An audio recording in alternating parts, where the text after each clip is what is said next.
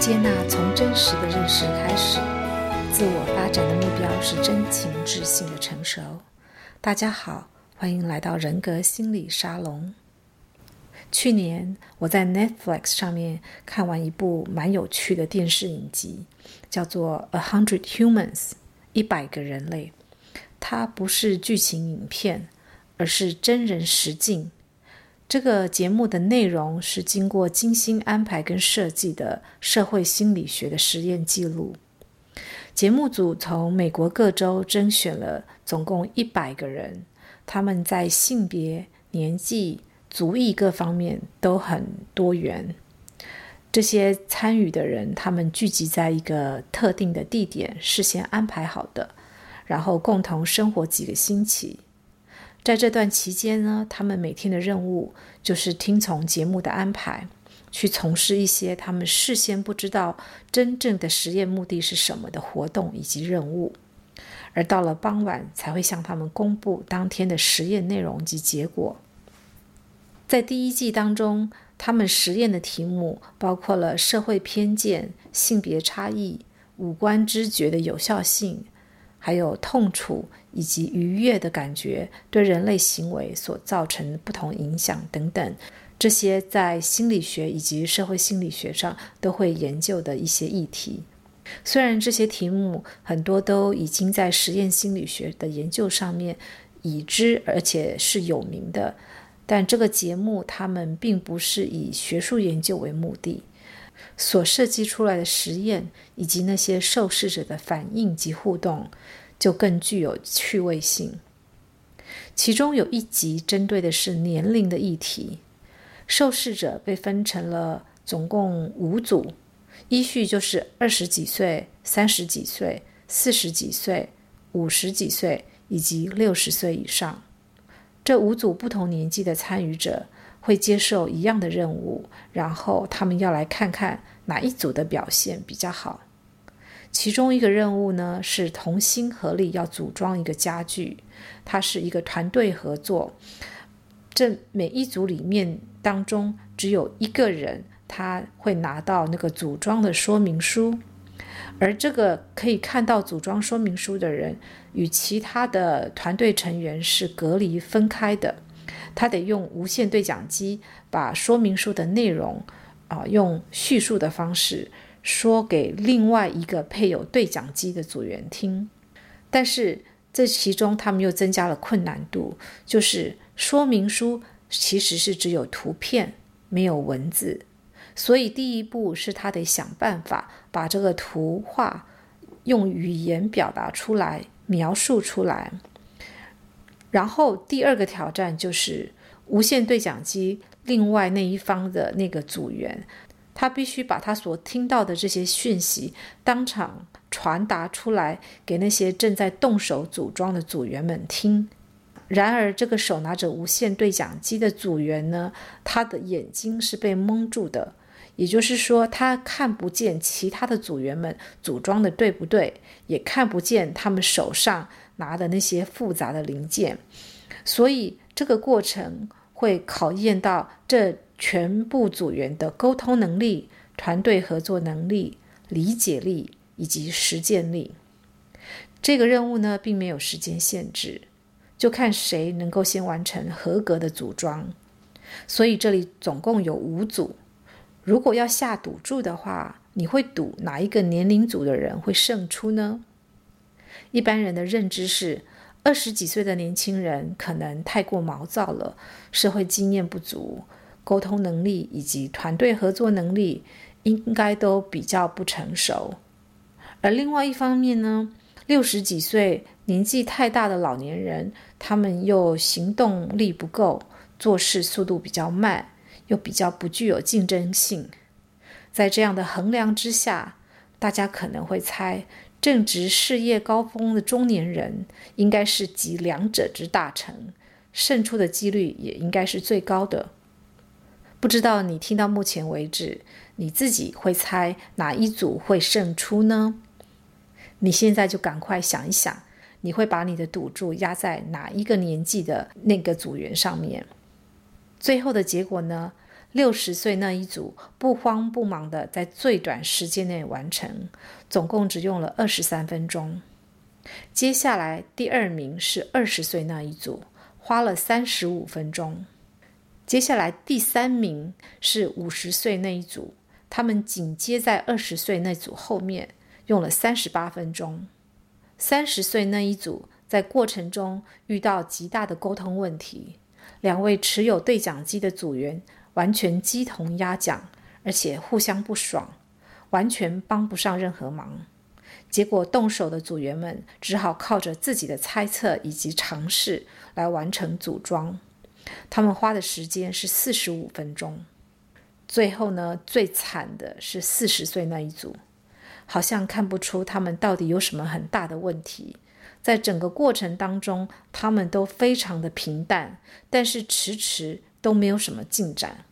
到最后，每个人看起来都很累、很挫折的样子，然后动力缺缺，没有人想要真的动手去做。最后是由工作人员出面提早结束，同意他们就到此为止。这一组，也就是四十岁这一组，是唯一没有完成任务的。到离开的时候，每一个人都垂头丧气。你会对这个实验结果感到意外吗？几年前有一本书，啊、作者名字叫做 Daniel Pink。这本书的英文书名是《When: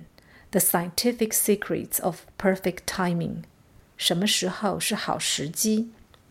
你如果读过这本书，你就不会意外刚才讲的那个实验结果了。在这本书里面呢，作者根据许多的研究发现以及例子来重复说明一件全世界。人类共同的现象就是，中间点是我们能量最低、心情最差，也最容易犯错的时候。所以，以人的一生来看的话，这个中间点就是大概四十几岁到五十出头这个年纪。这也跟我们很多人认知到的中年危机还有异曲同工之妙。虽然在我们做一件事的过程当中，常常会觉得万事起头难，但是真正最大的挑战就是中途才是考验耐力的时候。在二零一零年，社会学家在美国做了一个关于不同年龄层的人们他们的身心健康及幸福状态的一个调查，从十八岁到八十五岁，结果发现是一个 U 型的曲线，也就是说，在靠近。呃，十八二十岁以及靠近七八十岁这两个年纪，都普遍觉得自己的身心健康以及幸福状态的满意度是比较高的，而满意度最低的就是在中间点，大概四十几岁到五十出头这个时候。所以，我们如果把二十岁左右的年轻人的状态当做一个初始值，到了三十岁末开始会明显的下降。四十到五十岁时期是衰落的那个谷底，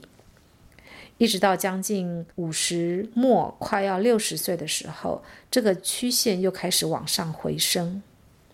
这种随着时间点的能量转折的 U 型曲线，在许多不同的情境都可以看得到，包括公司内部的计划执行的成效。甚至是我们个人从早上起床一直到晚上睡觉前一整天里面的精神状态、体能、动力、人际关系，都可以隐约呈现出类似的 U 型曲线。从时间轴的观点来看，任何一个有时间限制、有终点的活动历程或者是工作，其实都会经历到类似的 U 型曲线。因为在事件一开始的时候，我们会感到兴奋，那个新奇感会让我们带来能量。但是到了某一个节点，我们做过的这些事情变得熟悉之后，就会开始变得像例行公事一样，有一点无聊了。然后慢慢就开始缺乏动力以及能量。随着时间慢慢流逝，当人们开始意识到这个活动已经过了一大半，而且正在接近尾声的时候，我们突然又会告诉自己要好好把握剩下的时间，因此又会开始加紧的聚集能量，重新振作起来，或者要有所突破。这就是这个 U 型曲线的一个心理状态。这样子看来，中间点注定就是一个容易疲累、缺乏能量的时段。如果碰到这个时段，不适当的休息或者是补充能量，我们硬要勉强我们自己，很有可能会是事倍功半，甚至就中途夭折了。这样一个 U 型曲线的现象，其实也对我们的人生带来一些启发。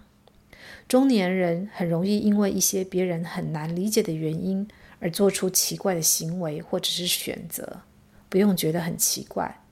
因为那些事情并不是真正的原因，而只是压垮骆驼的最后一根稻草。我在之前的另一个 episode 讲四十而大祸，谈中年危机那里面曾经讨论过。从中年开始所面临的这个谷底，随着时间过去，当我们的压力慢慢的减低，肩上的担子也开始卸下之后，责任也变轻之后，虽然年纪大了，但是反而可能会越来越轻松，越来越快乐。所以，当我们在退休的那个年纪，六十岁之后，也许肉体上是在衰退。但是，因为对生活的欲求已经降低了，人际关系也更圆熟了，心态的调试也更有弹性了，更有智慧。所以在主观上，我们会觉得自己更加的知足幸福。从这个角度来看，我们可以发现，我们所感受到的幸福感，其实跟外在的客观环境或者状态，并不是直接相关的。而由我们自己主观来决定我们的所谓幸福感，其实才是更重要的。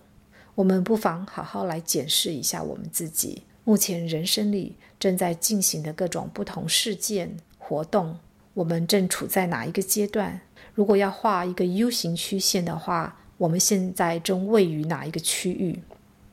这可以帮助我们预测接下来的态势。如果我们再聪明一点的话，还可以及早做好心理准备以及应对的对策。